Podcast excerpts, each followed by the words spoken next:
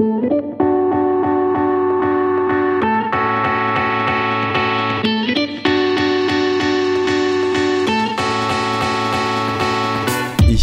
bin mit Drogen erwischt worden, sitze im Häfen, habe einen Anruf, bitte holen Sie mich raus.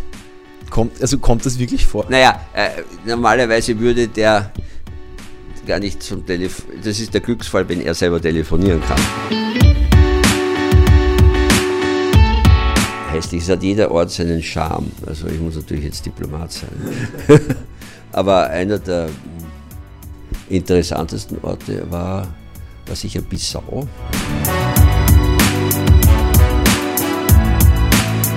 es ist ein unangenehmster Posten. Für manche Le Kollegen wäre vielleicht äh, Botschafter in Brüssel, also ständiger Vertreter in Brüssel das, das Furchtbarste. nicht? Obwohl, das ist natürlich der höchstrangige Posten im Osten, aber von Arbeitsauf. Also.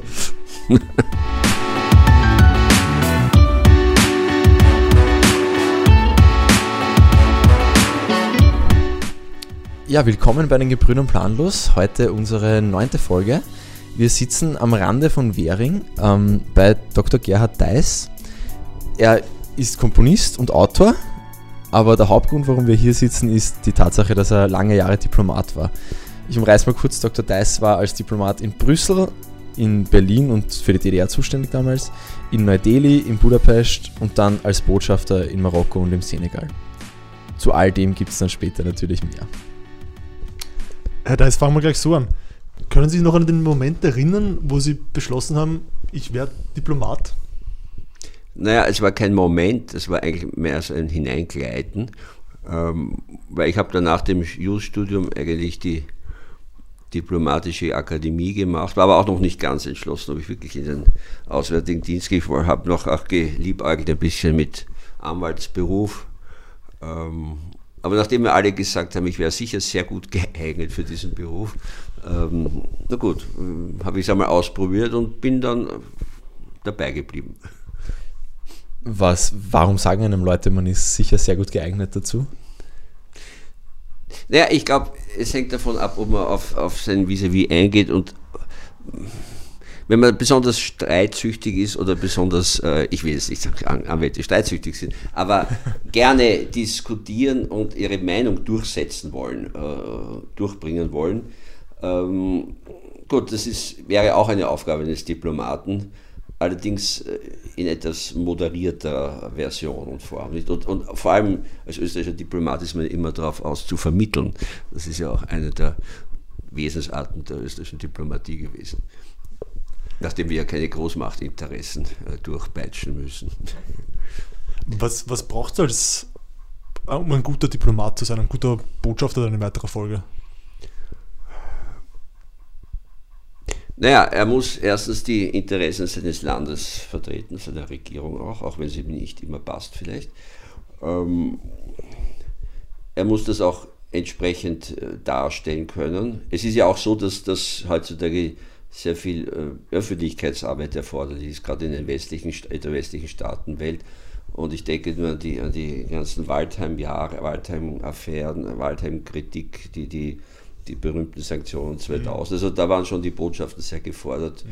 ähm, Österreich entsprechend darzustellen und die Sachen ins, zu korrigieren, die da oft äh, fälschlicherweise behauptet wurden.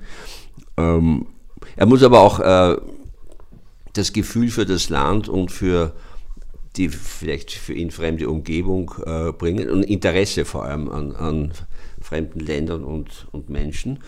Ähm, gut, das ist heutzutage im Zeitalter der Globalisierung nicht mehr so aus, die meisten Länder sind ja nicht mehr so aus der Welt und viele, viele meiner Bekannten sind wahrscheinlich mehr gereist als wir in den äh, 23 Jahren, die wir im Ausland waren nämlich an verschiedenen Orten. Aber wir haben es doch etwas intensiver und, und äh, näher am Land dann erlebt. Und da lernt man schon einiges und auch Denkweisen, die man sich dann, die man dann vielleicht besser versteht. Ja, und natürlich auch äh, natürlich das Engagement gehört dazu, weil äh, aber ich glaube, die meisten meiner Kolleginnen und Kollegen, die den Beruf ergriffen haben, machen es gerne. Das zeigt sich auch daran, dass die, die Pensionierungsrate bei uns sehr hoch ist, also in einem sehr hohen Lebensalter. So, glaube ich, das liegt so bei 64,5 Jahren. Das ist natürlich schon über dem, weit über dem Bundesschnitt. Bevor wir jetzt diese kleine Weltreise antreten, mal grob gefragt, was tut ein Botschafter die ganze Zeit? Ja, ähm, es ist nicht so wie ein einer, einer meiner Kollegen einmal seinem Sohn, seinem kleinen Sohn gesagt hat, was machst du eigentlich den ganzen Tag im Büro? Er hat gesagt, der Strichmandeln zeichnen. Also das ist nicht der Fall. Ähm, naja, er muss sich, reden wir mal von Botschaft, er muss natürlich den Dienstbetrieb leiten, er muss schauen, dass das äh, einmal die Botschaft funktioniert, er hat ja verschiedene Mitarbeiter, ähm, auch Lokale, also die dem, man nennt das Surpluspersonal, die aus dem Land kommen die Entsandten, äh, äh, gut, die Administration nimmt ihm natürlich meistens einen, einen, einen Kanzler ab, ein Leiter der Verwaltung. Er muss schauen, dass das funktioniert. Er muss nach außen, er muss natürlich die Kontakte zu der Regierung, zu den wichtigsten Kontaktpersonen äh, pflegen auf Regierungsebene als Botschafter. Gerade das hängt natürlich von den Ländern ab. In Afrika ist man doch leicht auf bei dem, bei dem Minister spricht man vor, und in gewissen Ländern, in Indien kann ich mich erinnern, war es etwas schwieriger, weil das ist eine regionale Großmacht, die haben, äh, die haben da vielleicht äh, sich etwas zu gut gedüngt. Ähm, ähm, Gut, da war ich auch nicht Botschafter, da war ich Stellvertreter des Botschafters. Aber es hängt natürlich von, von dem Land ab. Ähm, und im EU-Bereich natürlich äh, man muss ja auch mit den verschiedensten einzelnen Ministerien, den einzelnen Regierungsstellen äh, Kontakte halten, schauen, was die wollen, was, die, was deren Pläne sind. Und auch natürlich äh, österreichische Interessen dann im Bedarfsfall, falls man also, falls irgendeine Krise ausbricht, falls äh, irgendein man plötzlich etwas braucht ja, von, der, von dem Empfangsstaat, also von dem Land, wo man ist, dass man dann den richtigen Gesprächspartner am Telefon am besten äh, gleich erreichen kann. Ähm, und natürlich die Repräsentation, also die, die Darstellung des eigenen Landes in der Öffentlichkeit des, des Empfangsstaates. Das fällt ein bisschen in die Public Diplomacy hinein, was ich schon erwähnt habe. Naja, natürlich auch die Beschäftigung mit, mit äh, die Botschaft ist ja auch ein Dienstleister, ein großer. Wir sind ja Dienstleister gewesen, also nicht nur für die unsere Regierung oder die, die Ministerien und die österreichischen Stellen, die haben ja auch oft natürlich ihre Direktkontakte und, und brauchen auch oft die Botschaft nicht. Aber wenn es dann brennt, dann brauchen sie es doch. Und je weiter weg und je größer der Sprachunterschied ist, umso mehr braucht man die Botschaft. Äh, wir sind aber auch Dienstleister natürlich vor allem für die Österreicher im Ausland. Ähm, sowohl für die Auslandsösterreicher, also die ständig im, in dem Land wohnen und die man also auch betreut in einer gewissen Weise, dass man ihn halt äh, dass das, das bei, bei, Wahlen äh, näher äh, bei Wahlen äh, äh sie auf die Auslandswahlrecht aufmerksam macht, äh, das auch organisiert in gewisser Weise, auch wenn das jetzt mit der Briefwahl erleichtert wurde und natürlich die vielen äh, auch Probleme, die, die oft mit dem Empfangsstaat haben, also mit Aufenthaltsgenehmigung, dass man dann ihnen hilft, äh, interveniert und so weiter. Und natürlich die vielen österreichischen Reisenden. Die Österreicher sind ja sehr reisefreudig und äh, gibt es natürlich immer wieder äh, etliche kleine oder größere Probleme, die dann auftauchen, wo sie sich an, die, an eine Vertretungsbehörde wenden.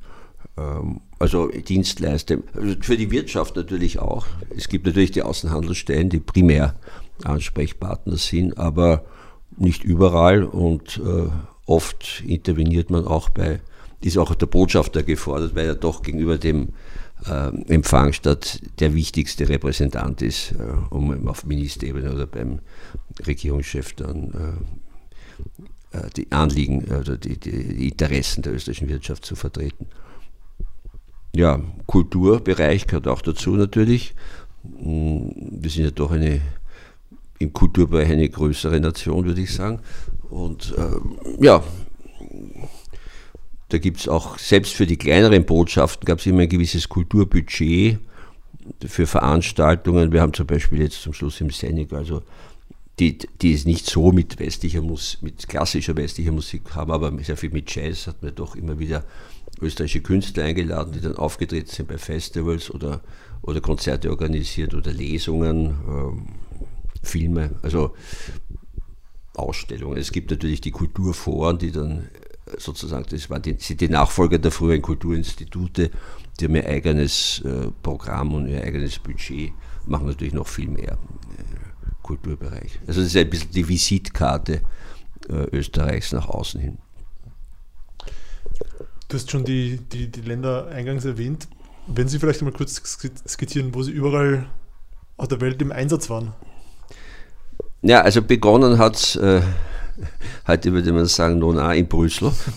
Allerdings war das damals äh, 1979 äh, zu der Zeit, wo wir natürlich noch nicht, einmal, noch nicht im Traum an einen Beitritt gedacht haben, auf neutralitätsrechtlichen Gründen, aus Grund der Welt, äh, der, der, der, geopolitischen Lage Ost-West und so weiter. Und wir waren natürlich ein Drittstaat für die Europäischen Gemeinschaft, wie das damals hieß. Ähm, ja, ich könnte natürlich jetzt darauf eingehen, auf, auf, auf die Arbeitsbereiche, die ich dort hatte. Aber ja, es folgte dann die, die, die DDR, also Berlin, Klammer Ost. Ost-Berlin hat, es gab also eine, eine furchtbare Eiertanz immer um die Bezeichnung des richtigen Berlins. West-Berlin durfte man nicht sagen und das hätte die, die West-Berliner ähm, äh, verärgert. Berlin, Klammer West war die korrekte Bezeichnung. Berlin Ost, äh, das wollte die DDR nicht hören, die wollten Berlin Hauptstadt der DDR hören, was aber aus Sicht der Alliierten nicht war. Also, und auch wir sind dieser Sicht der westlichen Alliierten gefolgt. Also wir haben immer gesagt Berlin. Botschaft Berlin, das war so gemeint war Ost. Wie, ja. war, wie, wie war das damals? wie ist Österreich, das habe ich mich gefragt, weil ich habe die DDR nicht mehr erlebt, ich bin 93 geboren, wie ist Österreich da, wie ist man das Öster als Österreicher wahrgenommen worden? In der DDR? Von der DDR, ja. Ja, naja, äh, wir hatten einen, fast einen privilegierten Status. Wir waren ein, äh, ein deutschsprachiges Land, ähm, ein unabhängiges Land und äh, quasi, sie hätten gerne auch so einen Status gehabt, die DDR, weil sie, aus Sicht der Bundesrepublik waren sie ja sozusagen Teil noch, äh, steht ja auch im Grundgesetz drinnen und im, im, Endeffekt sind sie ja dann beigetreten der Bundesrepublik 1990. Aber, aber sie hätten gerne so einen Status gehabt als, als gleichberechtigter, unabhängiger Staat. Wir waren natürlich auch neutral, das hat ihnen auch gefallen nicht in der NATO. Wir hatten einen großen verstaatlichten Sektor äh, und der, das hat ihn, man kann es nicht vergleichen mit der DDR, aber doch und es gab sehr, viel, sehr viele und direkte und gute Geschäfte der Föst. Äh, damals Eisenhüttenstadt wurde gebaut und so weiter. Also ähm, wir hatten einen, einen ganz angenehmen Status, angenehm. Also, und man hat sich natürlich auch sehr gefreut, dass damals, es kam Kirchschläger zu seinem Staatsbesuch, es kam äh, Sinowatz äh, in, in, der Zeit, wie ich dort war. Und äh, das hat natürlich doch eine gewisse Anerkennung äh, äh, gezeigt und man wollte man sagen, also seht her, die Österreicher kommen auf Anerkennung als souveränen Staat und äh, die Westdeutschen behandeln uns nicht mehr in innerdeutschen Beziehungen. Natürlich kam der, der Schmidt und der, der Brandt waren ja auch in der DDR, aber es war mehr ein Arbeitsbesuch, wenn man so will.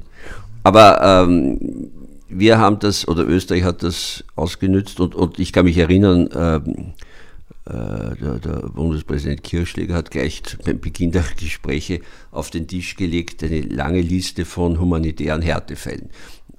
Also das betraf nicht nur die, die österreichischen, also Leute, die einen, einen Bezug zu Österreich hatten, einen Verwandten in Österreich oder eine Eheschließung mit einem Österreicher oder Österreicherin geplant war, ähm, sondern auch äh, Sachen, wo wir eigentlich offiziell gar nichts darüber formell vertretungsbefugt waren, nämlich äh, DDR-Bürger, die schlicht nach, nach in den Westen übersiedeln wollten. Und da gab es eine lange Liste, äh, die konnte man nicht offiziell, für die konnte man nicht offiziell intervenieren, aber es gab eine lange Liste und die hat dann, äh, die haben wir irgendwie aufgenommen. Wir haben das auch mit Hilfe des Vertrauensanwalts, das war dieser berühmte Dr. Vogel, der im Ost-West-Verhältnis sehr viel bewerkstelligt hat. Gefangenenaustausch, äh, auch Spioneaustausch hat er an der Kliniker das war ähm, das ging ja auch, wurde es auch gar verfilmt sozusagen. Aber der hat, äh, über den konnte man auch ein bisschen was erreichen, also über inoffizielle Kanäle. Und dann, wenn der, wenn natürlich der Staats-, der Bundespräsident oder, oder Bundeskanzler so eine Liste übergeben, hat es doch einen gewissen Erfolg gezeitigt. Wir wurden natürlich formell nie informiert, aber wir erfuhren es dann eben hinter uns. Und das war eigentlich auch für mich einer der ich würde sagen, ein Großteil meiner Arbeit ging darauf aus, in der Botschaft mit, mit ausreisewilligen DDR-Bürgern zu sprechen, weil die konnten auch die Botschaft leichter aufsuchen, unsere. Mhm. Die westdeutsche Vertretung wurde also meistens äh, ihnen der Zutritt verwehrt und mhm. gut, sie wurden auch bei uns wahrscheinlich beobachtet und aufgeschrieben, aber offiziell konnten sie uns besuchen kommen. Und nach, nach, nach Berlin war dann New Delhi? Die nächste Station? Ja, es kam ein Österreich-Aufenthalt wieder und dann ging es 1990 nach New Delhi. Also das war der Eintritt in die dritte Welt, in eine ganz andere Welt. Das war eine, eine spannende Zeit. Äh, Österreich war natürlich weit weg. Äh, es war, ähm, wir mussten immer, gerade in der Öffentlichkeit immer, es gab natürlich schon gebildeten Inder, die wussten, wo Österreich liegt und äh, das ist nicht mit Australien, wir wurden natürlich oft mit Australien, Austra Australia verwechselt und äh, meistens kannten sie den Sound of Music, den ich nicht kannte, aber das war natürlich in der englischsprachigen Welt das äh, Markenzeichen Österreichs. Gut. Ähm, ja, aber das war natürlich ein faszinierendes Land. Es war damals im Umbruch, äh, Umbruch, man hat begonnen, wieder die Wirtschaft zu liberalisieren, das hat sonst sehr abgeschottet, das, man hat keine Firmen, keine Ausländischen reingelassen und alles selbst produziert, also versucht zu produzieren.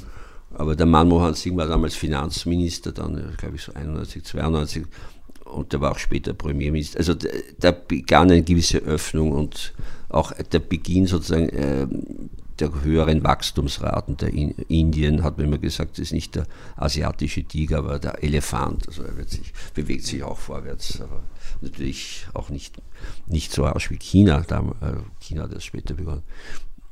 Aber das Land war natürlich faszinierend. Das ist eine,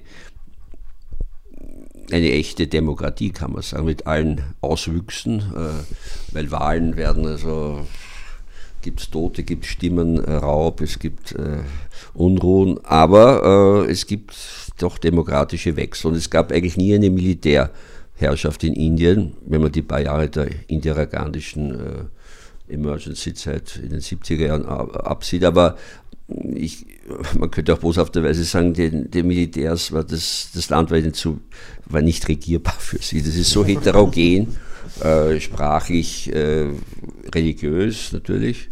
Und die religiösen Gegensätze wurden natürlich auch immer leider ausgenützt, oft von Eiferern, religiösen, aber auch oft lokalen Politikern. Und die Communal äh, Riots, die waren meistens auf, auf irgend, aufgrund irgendeiner eines, einer Anstiftung äh, hat, haben sie ihren Ausgang genommen. Äh, ich kann mich erinnern, zu der Zeit war damals die, die Debatte über, ob die, die, die, ist man drauf gekommen, dass eine Moschee in Ayodhya auf dem Tempel, auf den Resten einer früheren Tempels gebaut wurde, die, die dem äh, Gott Rama geweiht waren. Also da gab es tausende Tote. Also es war, es war wirklich äh, beunruhigend. Andererseits ist Indien ja ein, ein Subkontinent, ist ein eigener Kontinent und äh, ich kann mich nur erinnern, in Österreich wurden wir dann oft im Ministerium gesagt, wir berichtet zu wenig darüber, da brennt da, da Man hat natürlich Jugoslawien äh, damals, Anfang der 90er mhm. Jahre, noch in Erinnerung, also vor Augen gehabt. Und, aber wir haben gesagt, in Indien gibt es eben die demokratische Dampfventil. Die Leute können zu den Wahlen geben und können eine neue Regierung wählen. Also das ist etwas anderes. Und äh, in Jugoslawien war das dann doch zu lange schon, äh, zu lange ein Deckel drauf. ähm, ja, faszinierendes Land. Die Politiker haben Wahlkampf betrieben mit, mit äh, Bezugnahmen auf auf das Ramayana, auf, auf, alte, auf alte hinduistische Legenden und Erzählungen. Es wäre so, wie wenn man heute einen Wahlkampf mit, mit Achill und Troja machen würde. Aber so ungefähr ist die Einschätzung. Wenn Sie sagen, das Land war unregierbar fürs Militär sogar, wie ist das dann auch un diplomatierbar, um jetzt ein Wort einfach zu erfinden? Also wie kann man als österreichische Botschaft da überhaupt das Land abdecken? Oder konzentrieren sich dann die kompletten ja. Botschaftstätigkeiten einfach auf die großen Städte und ja, abdecken? Eh ja, man nimmt die wichtigsten. Wir haben, äh, wir haben natürlich Honorarkonsulate im, im, in Indien, nach wie vor in den großen Städten. Ähm, damals hießen die Bombay und, und Madras und Kalkutta. Ähm, also Mumbai und, und Calicut, ich, ich weiß jetzt die jetzigen Namen gar nicht mehr. Ähm, die auch äh, zum Beispiel zum Teil auch die, die Auslandsösterreicher betreut haben oder als Hilfestellung fungiert haben für, für konsularische Notfälle. Ähm, ja, man hat, man hat, also der Botschafter hat, glaube ich, so versucht, die, die Unionsstaaten zu besuchen. Äh, alle, es waren damals nur 15, glaube ich, inzwischen sind es auch schon mehr. Und im Land herumzureisen ist natürlich eine ähm, ist eine sehr interessante Sache. Und, und äh, das Schöne an Ihnen war eben, dass, dass die Reisen so vielfältig und, und äh, bereichernd waren. Hat man als Botschafter tatsächlich Kontakt zur lokalen Bevölkerung oder so, stimmt so dieses Vorurteil von, man wird in, im gepanzerten SUV von einem klimatisierten Besprechungsraum zum nächsten Ja, das, das hängt von Boston ab. Das hängt von Boston ab ich würde sagen, als ich war ja damals auch nur, nur Nummer zwei an der Botschaft. Da hatte ich ein bisschen, äh, naja, sagen wir, konnte ich mich, ich will nicht sagen freier bewegen, aber, aber mir haftete nicht so sehr der Nimbus des Botschafters an. Ähm, den berühmten Mann von der Straße, ja gut, in Indien, äh, der Mann von der Straße, der, den versteht man wahrscheinlich nicht. 2% der Bevölkerung spricht nur Englisch. Aber das sind die 2%, mit denen man üblicherweise verkehrt hat. Und äh, ja, frei bewegen, also in Indien war das kein Problem. Man konnte sich natürlich informieren und überall herumfahren und äh, es gab von ein paar Sperrgebieten abgesehen. Kaschmir ist man aus Sicherheitsgründen noch nicht gefahren, damals leider. Das war 1990. Wir hatten ja damals auch noch die Zuständigkeit für Sri Lanka, für, wo gerade der Bürgerkrieg getobt hat, im Norden vor allem der Insel, in, in äh, Bangladesch, äh, Nepal, Bhutan. Mhm. Das waren Schwerpunktländer der österreichischen Entwicklungszusammenarbeit. Bhutan war ein sehr beliebtes Reiseziel, auch von vielen äh, auch äh, Geberländern, weil das ein sehr kleines, freundliches und, und exotisches, aber total nicht, nicht überlaufenes, von Touristen überlaufenes Land ist.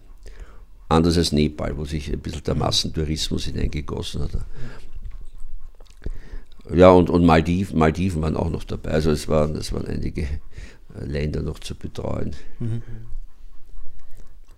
Um, ähm, Sie haben jetzt das, Sie haben jetzt vorher auch noch diese, diese glaube ich, Konsularnotfälle oder so angesprochen. Gibt es das wirklich so, dass dann irgendwann ein Anruf kommt von irgendeinem Österreicher, ich bin mit Drogen erwischt worden, sitze im Häfen, habe einen Anruf, bitte holen Sie mich raus.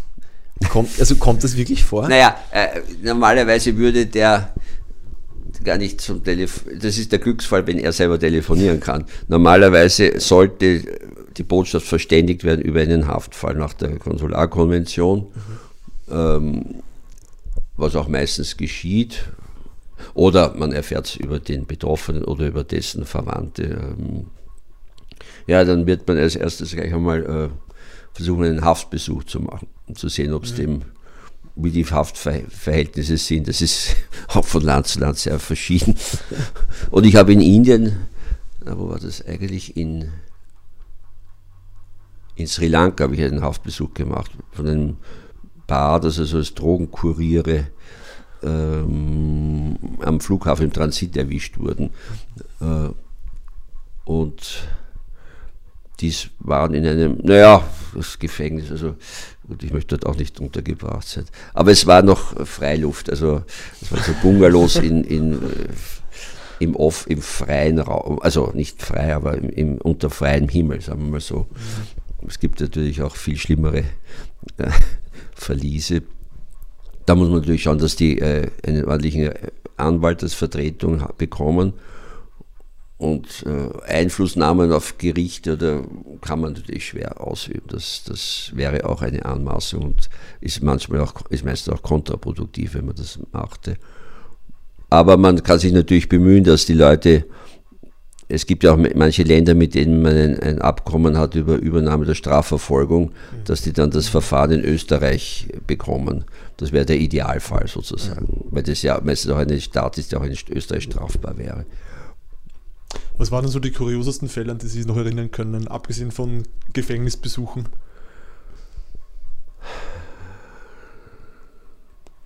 Naja, da muss ich jetzt lang nachdenken. ähm, kurios. Naja, sagen wir exotische Fälle, aber das, das, Sie meinen das im, im konsularischen Bereich. Ganz genau. Ja, Naja, es, es gab, mein Gott, es gab das andere Extrem, das waren Leute, die eine Geldaushilfe wollten an der Botschaft, weil sie, wenn das Bargeld ausgegangen war und sie sich den, den, den günstigen Seidenanzug in Thailand nicht kaufen konnten. Also, ich zitiere ein Beispiel, war nicht in Thailand, aber es war, es war einer dieser Fälle, der herumgegangen ist. Da kommt es oft vor, dass, dass Leute natürlich ihren Pass verlieren, da muss man Notpässe ausstellen. Ähm, ja, da, das, war auch, das war auch kurios insofern, weil ich äh, als einer, der wenig mit Konsularsachen eigentlich zu tun hat in Indien, dann angerufen wurde am Wochenende, ähm, sind zwei Österreicher mit Reisebüro, aber sie haben ihren Pass verloren und sollten am nächsten Tag nach Hongkong weiterfahren mit der Gruppe. Und ich musste erst einmal mal Zutritt zu dem, zu dem Schrank verschaffen, wo die, damals ging das ja noch leichter mit den Pässen, aber also, Gut, die, die Identität war leicht festzustellen, das wurde auch vom Reisebüro bestätigt. Aber dann den richtigen, den richtigen Stempel zu finden, das Siegel zu finden, das, da konnte ich nicht ein, weil der Kasten versperrt war und der, der Konsul war gerade nicht erreichbar am Sonntag. Also ich habe ihnen dann einen anderen Stempel draufgegeben, habe dann habe das ähm, habe glaube ich ein Begleitschreiben gemacht für den Zoll oder für die Grenzkontrolle dass sie die bitte ausreisen lassen. Aber die wussten eh nicht, wie ein österreichischer Pass normalerweise auszuschauen. Und habe aber gesagt, sie sollen gleich in das Honorarkonsulat, äh, das Generalkonsulat in Hongkong gehen und sich einen neuen Pass ausstellen lassen.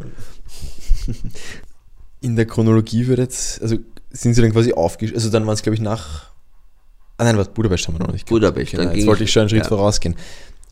Budapest 94 bis 97, glaube ich, wenn ich mich recht ja, erinnere. Ja, Budapest 94 bis 97 das klingt ja eigentlich fast wie Heimaturlaub nach Indien. Ja, aber ich muss sagen, der, der Wechsel hat uns, meiner Frau und mir, eigentlich schwer, ist schwer gefallen, weil das war in, zurück nach Europa zwar, sehr nahe von Wien, aber ähm, es haperte meistens an den Sprachkenntnissen weil mit, mit Englisch kann man doch in, in, Ungarn, in Indien ziemlich weit und in Ungarn, außerhalb der Fremdenverkehrsorte, war es aus äh, mit Deutsch. Also wir haben uns mühselig ein bisschen Ungarisch angeeignet, so im Laufe der drei Jahre, um überleben zu können. Aber und natürlich, ich muss sagen, Budapest war ein, ein gewisserweise ein Hardship-Posten, weil, weil es doch ein, ein, Nachbarland ist mit sehr intensiven Beziehungen. Also vom Arbeitsanfall war es schon gewaltig. Dann war Ungarn natürlich damals, wir waren gerade 95, wurden wir Mitglied der Europäischen Union. Äh, die Ungarn waren natürlich äußerst interessiert, wie das alles funktioniert. Die wollten auch möglichst rasch, rasch hinein, das muss man das erklären. Dann gab es das Problem, dass wir auch lange Grenzstaus hatten, immer Grenzkontrollen, äh, wie gesagt haben, wir Schengen. Äh, und äh, die Ungarn haben gesagt, wir haben unsere Freiheit erlangt, jetzt sitzen wir und jetzt stehen wir dann wieder an der Grenze. die wollten möglichst rasch. Also da gab es da viele kleinere, größere Probleme, die es zu lösen gab. Es gab natürlich sehr viele direkte Kontakte zwischen österreichischen und ungarischen Stellen, die meistens an der Botschaft vorbeigingen. Ähm, es gab tausende österreichische kleine und Mittelunternehmen, die also in Ungarn irgendwie tätig waren, gerade in diesen Jahren. Ich glaube, wir waren da von den, von den Unternehmen her seit lang der größte Investor, nicht von der Summe her, weil da hat General Electric von, von den USA gleich Millionen, mehr dreistelligen Millionen Investitionen den ersten Platz abgeräumt. Aber es gab natürlich damals auch die Probleme mit, mit Rechtssicherheit, auch für österreichische Investoren. Es, irgendwelche Bauten, die Einkaufszentren, die errichtet wurden, die dann von irgendwelchen äh, Wachgesellschaften äh, besetzt wurden, weil, das, weil, sie es ums Geld ging, Streitigkeiten. Also es war ein bisschen äh, äh, schwierig. Also wir, es hat meistens ohnehin gut funktioniert und wir waren auch, äh, Österreicher in Ungarn sind ja normalerweise gern gesehen. Wir galten als der Schogor, also der, der Schwager. Mhm. Österreicher galten immer die Schwager, also nicht Brüder, von Brüdern hatten sie genug aus der kommunistischen Zeit. Der Schwager gehört so ein bisschen zur Familie, aber nicht, nicht ganz. Was macht man da, wenn jetzt baut ein Österreicher da ein Einkaufszentrum und dann ja, wird ihm das quasi besetzt? Dann kommt er wahrscheinlich zu Ihnen und sagt, hallo, was ist das?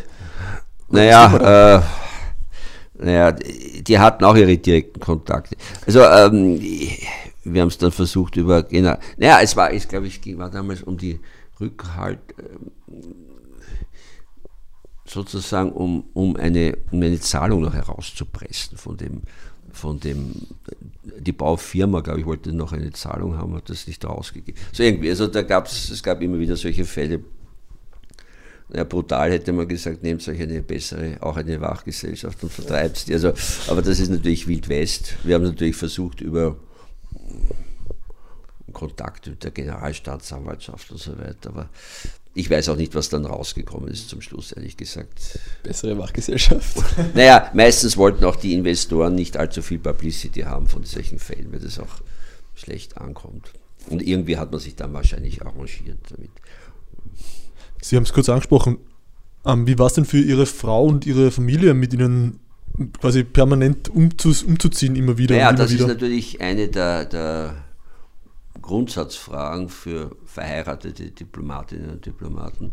Was macht man mit der Familie? Also, ich hatte das Glück, dass meine Frau eine, eine sehr reiselustige und, und unternehmenslustige Dame ist, die, die, ähm, die vor allem auch sehr an exotischen Posten interessiert war ähm, gar nicht so sehr an den europäischen. Und Flexibilität und Interesse am Land mit sich bringt. Also ich glaube für den Ehepartner, das Problem ist nur der eigene Beruf natürlich, den muss man ähm, hintanstellen dann. Ich meine, im Ausland, im Ausland einen Job zu finden, ist schwierig, ähm, vor allem außerhalb der EU. Ähm, ihr ist es geglückt, äh, auf unserem ersten Posten in Brüssel noch, über irgendein ein Sonderabkommen, das es da gab, äh, für junge, für junge, also wirklich gedacht für Studenten, sowas, also eine befristete Arbeitsgenehmigung zu bekommen bei einer Bank. Ähm, und das wurde also damals vom Ministerium, das war 79, naja, man hat es ähm, mit Stil, also die älteren Kollegen haben das alles mit Stirnrunzeln etwas betrachtet. Wie, wie geht das überhaupt? Die Frau soll da sein und kochen und ähm, bewirten. Äh, aber sie haben gesehen, es geht auch so. Und ähm, ja, und jetzt ist es auch seit Jahrzehnten, jetzt ist es eigentlich schon so, dass man äh, so, auch die Berufstätigkeit der Angehörigen im Ausland fördert und das, das Außenministerium fordert immer die Botschaften auch auf, ähm, eben dies zu ermöglichen, soweit es geht und zu unterstützen. Mhm. Ähm, aber wie gesagt, es ist natürlich, Karriere kann man auf die Art und Weise in dem Beruf, den man hat, kaum machen. Kaum machen. Ähm, für die Kinder ist es natürlich ein Problem des Wechsels der Freunde und der Schule. Ähm, wir hatten äh, von der Schule her das gleich von Anfang an so geregelt, dass wir die Kinder ins, ins, in die französische Schule, auch in Wien schon gegeben haben, weil die einen weltweit einheitlichen Lehrplan haben und daher der Wechsel äh, leichter fällt. Äh, natürlich Freundschaften aufgeben. Also ich, ich, Gott sei Dank, unsere zwei Töchter haben es, glaube ich, nicht allzu schlecht überstanden.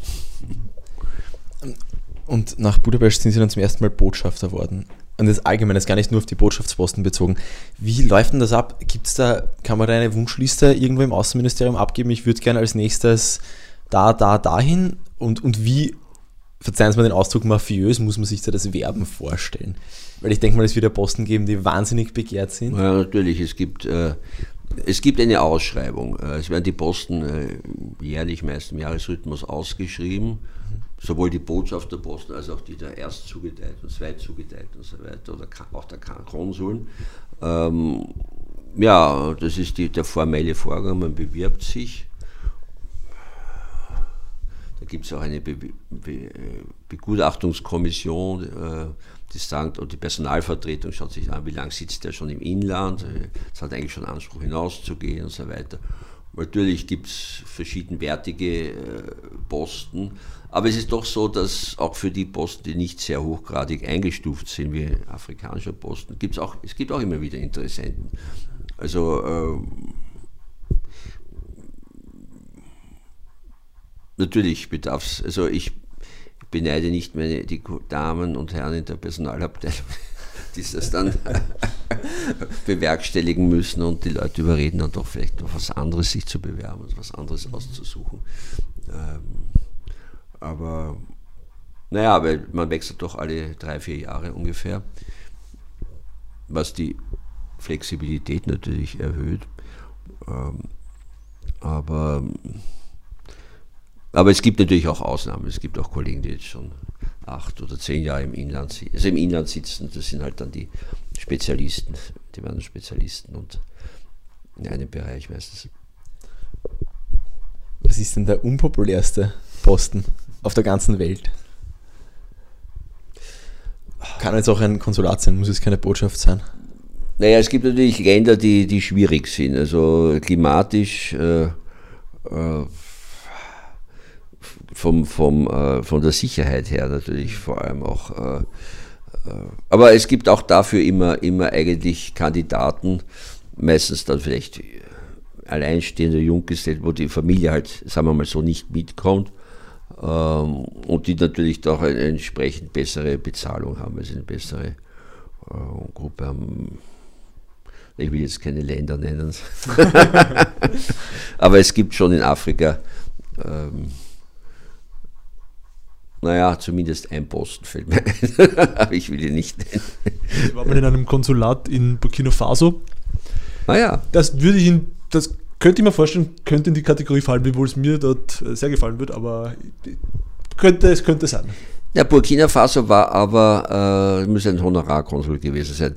Ähm, na, das fand ich sehr nett, aber ich komme darauf zu sprechen. ah, Sie waren in der. Äh, ja. hm. ähm, wie, wie schaut es denn aus ähm, mit Regierungswechseln? Also, wir haben es jetzt gesehen. In Österreich oder im. wenn die Regierung in Österreich wechselt, ähm, werden mitunter Botschafter, Botschafterinnen neu besetzt. Nein, es ist nicht, es ist nicht zu vergleichen mit, mit Situationen wie in den USA, wo gleich die ganze, die wichtigsten Botschafter ausgewechselt werden. Äh, also wir sind keine politisch, es sind keine politischen Besetzungen unter Anführungszeichen politischen Besetzung. Natürlich schaut dann die, die jeweilige Regierung, dass die Leute ihres Vertrauens, wenn der Posten dann frei wird, äh, äh,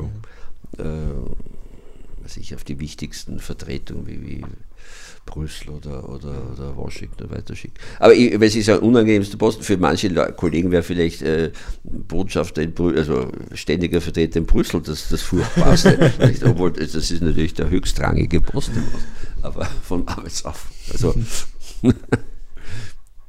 ist eine Botschaft dem Außenministerium weisungsgebunden?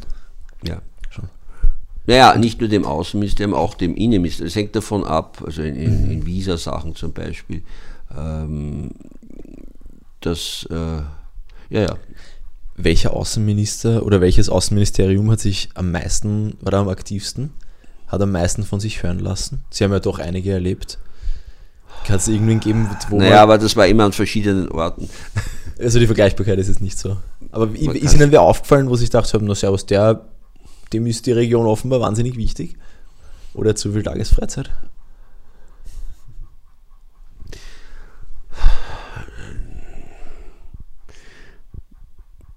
Naja, wie gesagt, es, es, es fehlt die Vergleichbarkeit. Es, es gab Minister, die haben sich, äh, für Afrika haben sich nicht sehr viele, glaube ich, interessiert generell.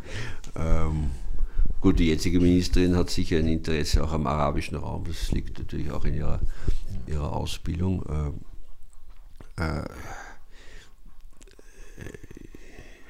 ich meine, Mock war natürlich ein, ein, ein glühender Europäer, der hat es der hat's vor allem um die europäische und den Beitritt, äh, um den Beitritt gegangen. Aber äh, ja, ich meine, die Weisung erteilen ja meistens die, de facto die, die, die Fachabteilungen. Es ist ja nicht so, dass der Minister, manchmal greift er auch zum Telefon.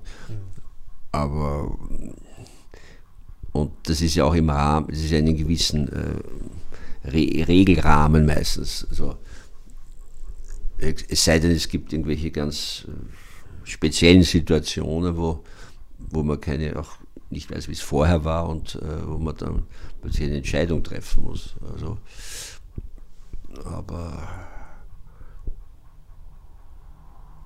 ja, zum Beispiel das Stimmverhalten in der UNO, bei der UNO-Generalversammlung, das wird auch vom, von den Kabinetten natürlich verfolgt und äh, ich kann mich erinnern, ich habe einmal irgendwann, das war noch dabei von Wien aus bei der Generalversammlung, irgendwie für etwas mich bei einer Resolution, glaube ich, der Stimme enthalten, was dann für Befremden in Wien gesorgt hat, auch im Kabinett, weil, weil ich da nicht mit den Like-Minded, äh, den damaligen Like-Minded, das hat sich heute auch geändert, ähm, auf einer Linie war, also sprich den, den, den Skandinavien und so weiter. Es war eine Menschenrechtsresolution, die äh, vom Inhalt her eigentlich zu nicht ganz dem entsprach, was wir uns der Menschenrechte verstehen. Das war zu, zu relativierend.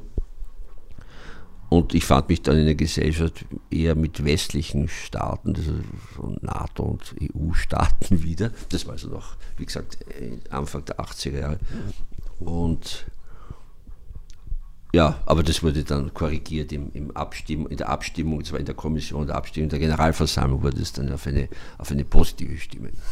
Also das, ist okay. das hat aber damals den damaligen Minister interessiert, wieso das, weil eine österreichische Zeitung drüber geschrieben hat. Okay. Allerdings die Volksstimme, aber das ist die, ist die Partei, eine Parteizugehörigkeit oder eine Parteinähe für den Botschafter, eine Botschafterin karriereprägend, sage ich jetzt mal? Oder war es bei Ihnen, ganz direkt gefragt? Nein, also ich bin, ich, ich habe eigentlich mich als, als neutraler Beamter gefühlt ähm, und äh, ich habe mich auch nicht in der Personalvertretung, also die ja doch irgendwie nach Parteilinien Präferenz, äh, Präferenzen äh, gezeigt. Das ist vielleicht der Karriere nicht, ja, ich meine, es ist nicht abträglich, es ist nicht besonders förderlich. Es, es ist, ich würde sagen, bei, bei gleich qualifizierten ist es natürlich von Vorteil, wenn man vielleicht äh, gerade bei einem wichtigen Posten ähm, der einen oder anderen Linie angehört. Sagen wir mal so. Aber ähm, Nieten will man auch nicht. also die Qualifikation muss auf jeden Fall gegeben sein. Ähm, ich sagen, setzen wir die kleine Weltreise fort, weiter nach Marokko, wo Sie als erstes mal als Botschafter waren. Ja, Ihnen. Ist irgendwas jetzt gravierend anders, wenn man jetzt dann die Nummer 1 ist statt der Nummer 2? Na gut, Marokko war eine äh, Botschaft, ist eher eine kleine Botschaft. Äh, Hat Mauretanien noch fünf, dabei, glaube ich? Fünf oder sechs entsandte Österreicher ja. in Rabat. Ähm, also es, es bleibt auch viel Arbeit am Botschafter selber dann hängen. Und äh, ich meine, ich, ich in Brüssel war es so, am Anfang meiner Karriere, da war natürlich das nach Sachgebieten aufgeteilt. Ich war damals für Stahlkrisenmaßnahmen und wissenschaftliche Kooperation zuständig, andere Kollegen für Landwirtschaft mhm. und so weiter. Ähm, in Marokko, in so kleinen Botschaften macht man natürlich alles, bis hinauf zu Visa-Fragen, weil da muss man auch manchmal den Konsul vertreten, wenn, wenn der auf Urlaub ist. Äh, die natürlich vorbereitet werden, die Entscheidungen, aber man muss das dann unterschreiben. Also äh, da kommt eigentlich ziemlich alles dazu. Aber natürlich nach außen hin muss man also respektabel als, als Botschafter auch das Protokoll äh, entsprechend beachten. Ähm, Ja, und ist natürlich ständig eingeladen, also ständig, also bei, bei wichtigen Anlässen, da darf man auch nicht äh, schwänzen, zum Beispiel der König, ja. weil der König in Marokko hat auch eine sehr wichtige Stellung, politisch und religiös, also auch religiöses Oberhaupt. Äh, aber äh, ich glaube, es wurde schon vermerkt, wenn man bei irgendwelchen Veranstaltungen nicht, nicht erschienen ist. Also das, äh, aber ich glaube, ich habe mich schon brav verhalten. Also man sollte nicht gesellschaftsscheu sein als, als Botschafter, das wäre... Nein, nein, das wäre sicher kontraproduktiv. Ähm, je mehr, je mehr Präsenz man zeigt, umso besser. Muss man auch ein bisschen trinkfest sein als Botschafter?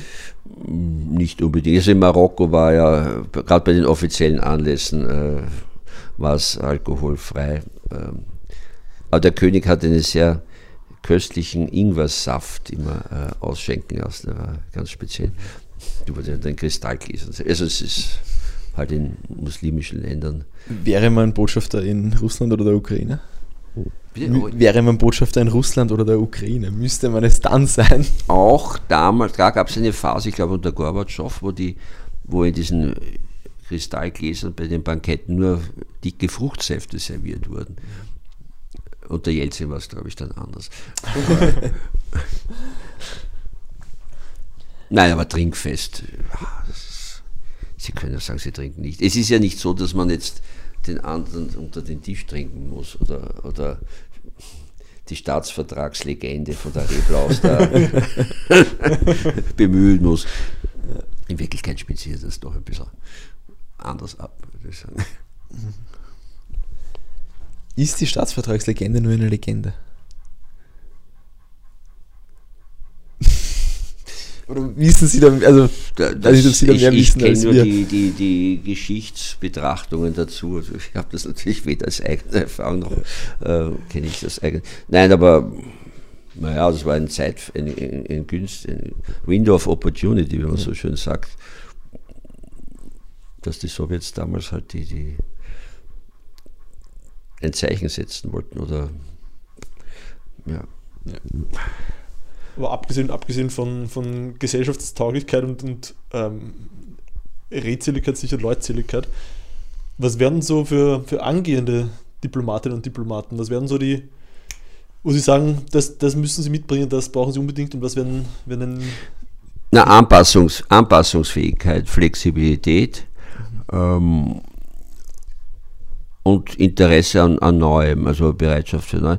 Und und natürlich auch Flexibilität insofern, dass man sich in den anderen hineinversetzt kann. Also das ist natürlich schwierig, aber man soll es versuchen, um der, dessen Meinung zu interpretieren und nach, nach seinem Land dann weiterzugeben. Oft muss man das dann so darstellen, ähm, dass, dass es nicht wortwörtlich übersetzt wird, weil das kann ja oft äh, schlecht ausgelegt werden. Nicht? Und was auch war ja nicht so gemeint. Also wörtliche Zitate sind oft immer heikel. Ohne Sie jetzt nach Namen zu fragen, gibt es auch Botschafter, die das einfach nicht können, aber die halt trotzdem irgendwie reinkommen sind?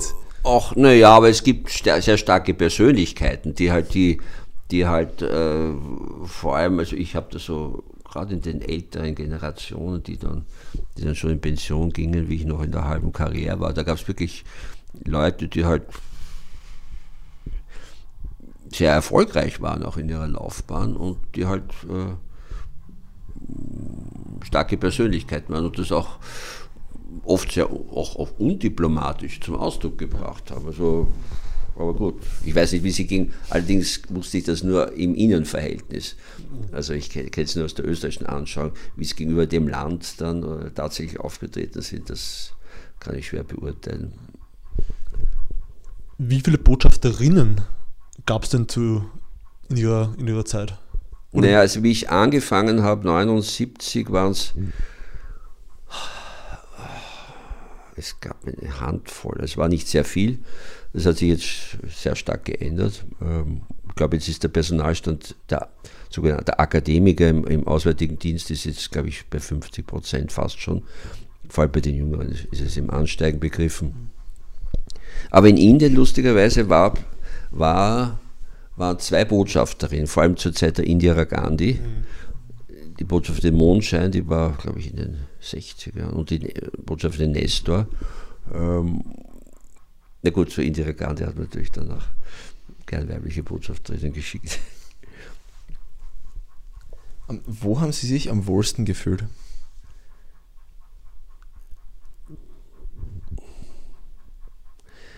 Äh, lustigerweise eigentlich außerhalb Europas. ähm, vielleicht doch das gewisse exotische, sowohl in Indien, weil das Land einfach faszinierend war, wenngleich es klimatisch und hygienisch äh, seine Probleme mit sich brachte. Aber es war eine Herausforderung und äh, Marokko war natürlich, ich habe immer gesagt, India Light. Es ist ein Land mit alter Kultur, äh, nicht ganz so faszinierend, aber natürlich auch mit großartigen Kunstdenkmälern und so weiter. Wunderbare Landschaft äh, und natürlich einer Tradition, äh, einer alten, wo die Religion natürlich auch eine Rolle spielt, eine große.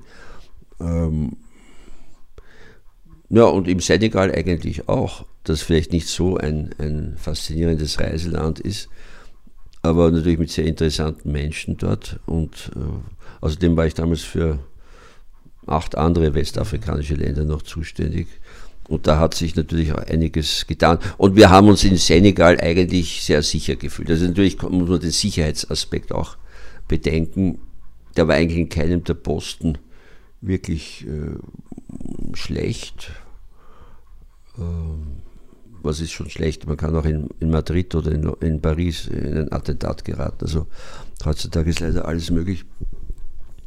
Aber auch da, also Rabat war überhaupt sicher. Naja, Rabat war sicher. Andererseits 2003, äh, wie wir angekommen sind, 14 Tage später gab es gleich einen Terrorattentat in Casablanca äh, mit 40 Toten. Also was natürlich dann auch wieder eine ganze Welle von Maßnahmen des Königs im Sozialbereich äh, bewerkstelligt hat. Also äh, der hat schon erkannt, dass er, dass er da was machen muss. Weil natürlich dort das soziale, also der religiöse und das soziale Probleme eng verbunden wurden, sind ausgenutzt Sie, wurden. Sind Sie jemals persönlich in eine, in eine kritische Situation geraten? Sie oder Ihre Familie? Gott sei Dank nicht, nein. nein, nein. Wenn man da, wie Sie dann 2003, wenn man da hinkommt und 14 Tage später ist so ein Attentat ja. in dem Land, denkt man sich dann, Moment, wo bin ich da jetzt reingeraten oder sieht man das dann eh noch?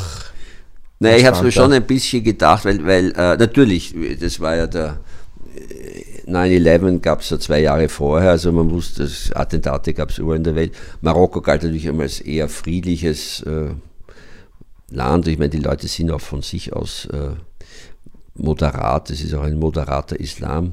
Aber natürlich, es gibt, gab einen importierten, äh, importierten Extremismus, den, den Wahhabismus aus den aus dem äh, Golfstaaten und aus, aus Saudi-Arabien. Und die Leute sind dann einfach umdoktriniert worden. Aber auf die Frage zurückzukommen, naja, eigentlich habe ich es mir ruhiger erwartet, den Beginn.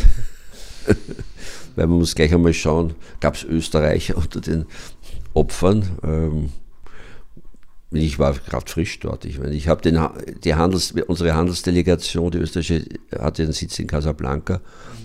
Und die haben gesagt, na üblicherweise steigen in diesem Hotel, das war ja auch ein Hotel betroffen, keine Österreicher ab.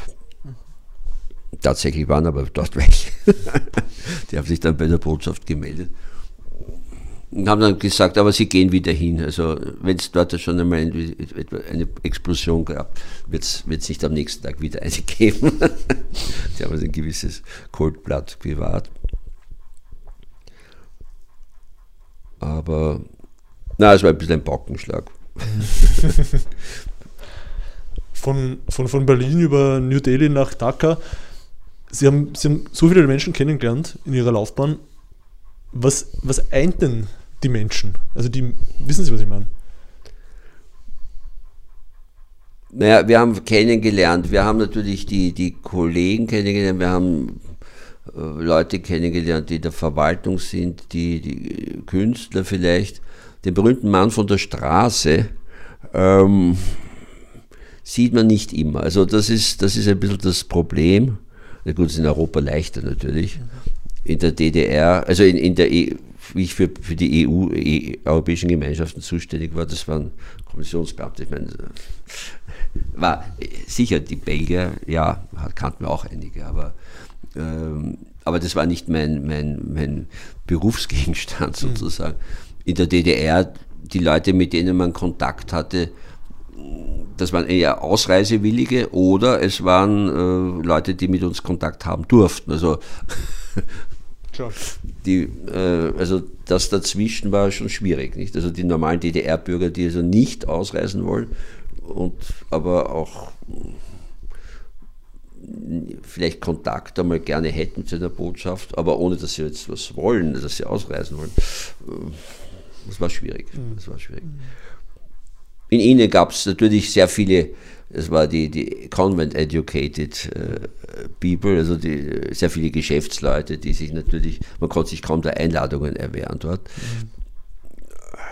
Aber meistens, glaube ich, hat man es doch gelernt, ein bisschen über sein, das eigene Botschaftspersonal aus dem Land, mhm. deren Verhaltensweisen, deren, deren äh, ganz unterschiedliche. Nicht? Also wir haben, wir haben wirklich Fälle gehabt von, von, von kleinen Schlawinern, die wir dann äh, leider entlassen mussten, mit wirklich äh, ganz treuen und, und braven äh, äh und mitdenkenden auch äh, äh, Ange Angestellten. Was einzig, ja, das ist eine philosophische Frage.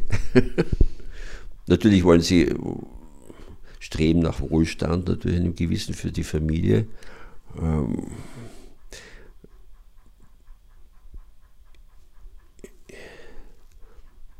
Aber natürlich, dass sie das, dadurch, dass sie zum Beispiel für uns gearbeitet haben, auch, waren sie auch interessiert ja. an, an, an anderen Menschen außerhalb ihres Landes, äh, wie das so funktioniert. Sie sind, also das hätte ich jetzt so rausgehört, dass Sie auch relativ viel vor Ort gereist sind immer. Aber ist das ein Irrtum jetzt oder trifft das auch zu? In den Ländern selbst. In den Ländern, wo Sie Ja, nein, wir haben natürlich schon versucht, das. Also sagt man dann beruflich, nicht? es ist natürlich beruflich zum Teil erforderlich, aber mehr doch auch, um das Land zu, kennenzulernen. Äh, und Indien war natürlich par excellence das mhm. Reiseland, äh, vor allem weil New Delhi selbst ja auch nicht so faszinierende Stadt ist. Aber das Reisen in Indien war natürlich schon großartig. In Marokko ist es durchaus leicht auch zu reisen und ohne Probleme. Und im Senegal haben wir auch versucht, also dass die Reisemöglichkeiten ja nicht so, sagen wir so, die, die, die, die, die, die Faszination ist nicht ganz so groß, aber es ist auch sehr reizvoll, die, die, die, die Steppenlandschaft oder die, die, die Baobab-Bäume, die da überall im, im Hintergrund aussehen. Und natürlich, äh, ich habe doch die, die Mietbeglaubigungen äh, versucht, alle durchzuführen in den, in den westafrikanischen Ländern. Bis auf Liberia ist mir das äh, auch überall geglückt. Natürlich waren das eher kurze Aufenthalte. Ähm, Kurz also, zur Erklärung für die Hörer an der Botschaft in Dakar hängen, glaube ich, acht Dakar Länder hängen, hängen sozusagen mitbeglaubigt. Also da war Burkina Faso eben dabei. Das ja ein Schwerpunkt der österreichischen Entwicklungszusammenarbeit ist, auch mit einem Koordinator. Oder? Und wo ich noch das, das Ehre hatte, dem damaligen Präsidenten drei Tage bevor er gestürzt wurde, noch meinen Abschiedsbesuch zu machen. alle haben schon davon gesprochen, aber er hat es noch nicht gewusst, dass es wahrscheinlich. Sie, Sie haben es auch schon gewusst? Nein, ich nicht, aber es waren Unruhen schon im Land. Und, ähm, und äh, na, Mali, was soll ich dazu sagen? Das war natürlich überhaupt äh, wieder, wie dann die, die, die Al-Qaida und die, die, die die damit verbündeten gewissen Tuareg-Stämme nach Bamako vormarschiert sind, die Franzosen intervenieren mussten, ich glaube 2013 mhm. um den Vormarsch zu stoppen. Teilweise war auch Timbuktu eine Zeit lang von den Salafisten besetzt. Da gab es auch einen Film übrigens, äh, Timbuktu, über, über, die, über die Herrschaft der, der der, der, Dschihadisten dort, also den Afrikanern alles verboten haben. Also Fußball spielen, Musik und so weiter. Also, abgesehen von Verhüllungen. Naja, ähm, Mali, aber leider waren die Reisemöglichkeiten dort aus, aus Sicherheitsgründen ziemlich eingeschränkt, obwohl es ein faszinierendes Land wäre. Ähm, es war dabei noch Gambia natürlich, äh, also jetzt die Küste hinunter zu gehen, Gambia, Burki, ähm, äh, Guinea, Conakry, mhm. Guinea, ähm, Bissau, äh, Sierra Leone, aber ich, da war ich allerdings nur zum Überreichen des Begabungsschreibens. Äh, Liberia ging sich nicht aus, die Termine kamen nicht zustande und zum Schluss war dann die Ebola-Epidemie. Also es hat sich eigentlich nicht mehr rentiert, ein paar Tage vor meinem Abschied dann noch zu überreichen zu gehen. Kurze Zwischenfrage, wenn eben jetzt Ebola ausbricht in einem Land, das da quasi ihnen zugeteilt ist, was macht, was macht man da? Also schaut man da mal, sind da Österreicher? Wenn ja, alle ausfliegen? Oder? Ja, naja, also wie gesagt, wir haben in diesen Ländern meistens auch einen Honorarkonsul oder da hilft die EU doch sehr stark, die, unsere EU-Mitgliedschaft, weil es gibt fast überall in diesen Ländern gibt es eine EU-Botschaft oder es gibt zumindest eine, eine Botschaft eines anderen EU-Landes. Und mhm. jeder EU-Bürger kann sich ja auch an die, an die Botschaft eines anderen Landes in konsularischen Sachen wenden. Das ist ja auch ein, ein großer Vorteil. Ähm, und da, da gab es natürlich Koordinierungen, aber die Anzahl der Österreicher war überschaubar in diesen Ländern, Gott sei Dank. Also es war ähm, und Ebola betraf auch nur gewisse Gebiete, meistens im, im ländlichen Bereich. Es war natürlich mehr, mehr, ich will nicht sagen Hysterie, aber mehr Alarmstimmung äh, außerhalb vor allem Afrikas. Natürlich in den Ländern, die hat das große Problem, das zu organisieren.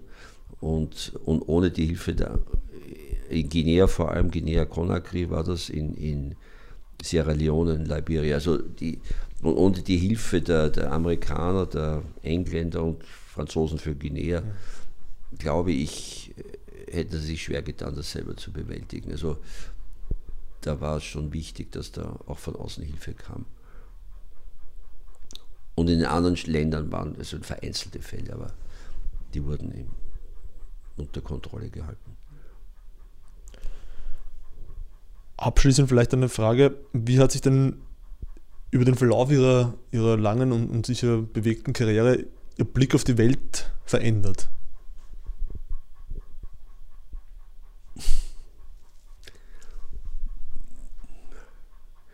Naja, also die, die,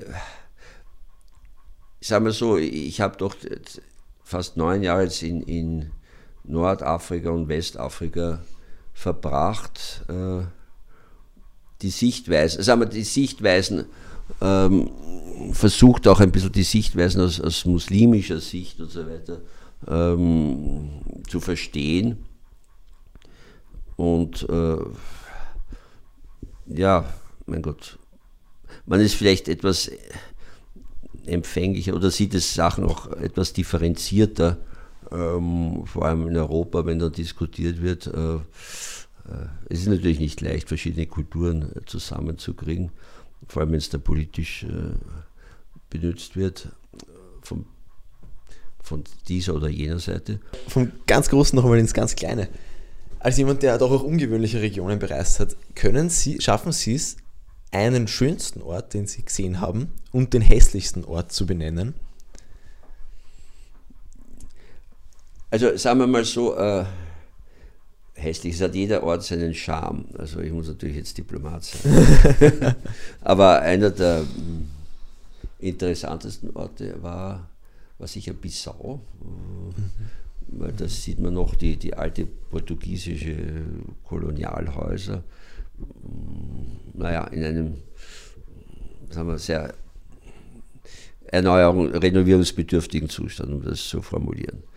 Ähm, die Infrastruktur lag damals auch zumindest im Argen. Also es hat sich vielleicht inzwischen etwas verbessert. Ähm,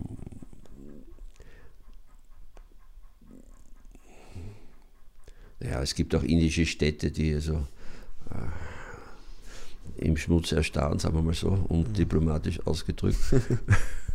das war ja eh noch Was war die Frage, ob die, die, die, die hässlichste Ort? Oder der Ort, wo Sie sagen, da will ich auf gar keinen Fall jemals wieder hin, auch wenn ich. Nein, eigentlich, eigentlich könnte ich das nicht sagen. So ist nicht. Weil ich meine, es gibt hässliche Städte auch in Österreich. Oder? Ja, ja, also Sie hätten jetzt auch, weiß nichts, so gut über Oberösterreicher sagen können.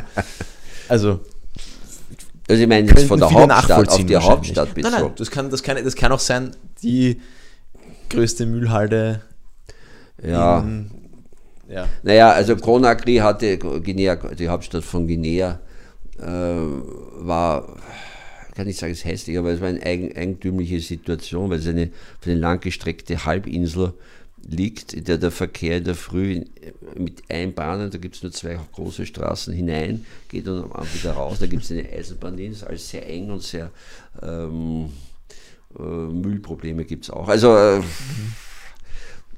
es, ist, es ist sicher, dabei sind das Länder mit irrsinnigen Reich, mit irrsinnigem Rohstoffreichtum, erst wo es Lizenzen gibt, auch an, an Unternehmen und so weiter, aber die, noch nicht gehoben werden, also, weil es oft an Infrastruktur fehlt und so weiter. Hm, Das klingt nicht uninteressant, muss ich sagen. Ich, ich, muss gleich einmal schauen. Ja, aber eine wunderschöne Fahrt hatten wir zum Beispiel von Conakry eben. Das ist uns der Honorarkonsul, der, der in Conakry sehr, sehr eifriger und sehr äh, unternehmungslustiger und, und, und äh, aktiver Mensch, der hat uns mitgenommen mit seinem Auto, Geländeauto, dann über, über die Berge in Guinea Richtung, äh, Richtung Senegal. Und das war schon eine sehr interessante Fahrt. Da kommt man fast auf 1000 Meter Höhe hinauf in, in das äh, Wasserschloss, weil da nehmen sehr viele Flüsse ihren Ausgang. Ähm, das ist ja die P- Gegend der Pöls, also wo der, der Stamm der Pöls sehr stark vertreten ist. Und dann die Fahrt nach Senegal war auch wieder aufregend. Äh, natürlich so Sandstraßen, also Matschstraßen eigentlich, wo der Regen dann alles aufweicht und die LKWs noch tiefere Furchen machen. Also das war, das war echt spannend.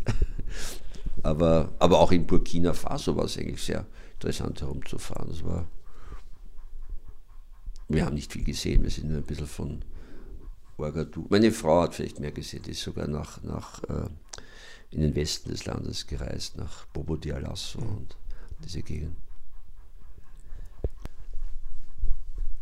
Sehr gut, dann bedanken wir uns recht herzlich für, für Ihre Zeit. Gerne, ja. Und liebe Hörerinnen und liebe Hörer, schaltet wieder ein. Nächsten Montag kommt die nächste Folge, wie gehabt. Es gibt etwas Neues nächsten Montag. Ihr werdet sehen, was. So ist es. In diesem Sinne, Danke und auf Wiederhören.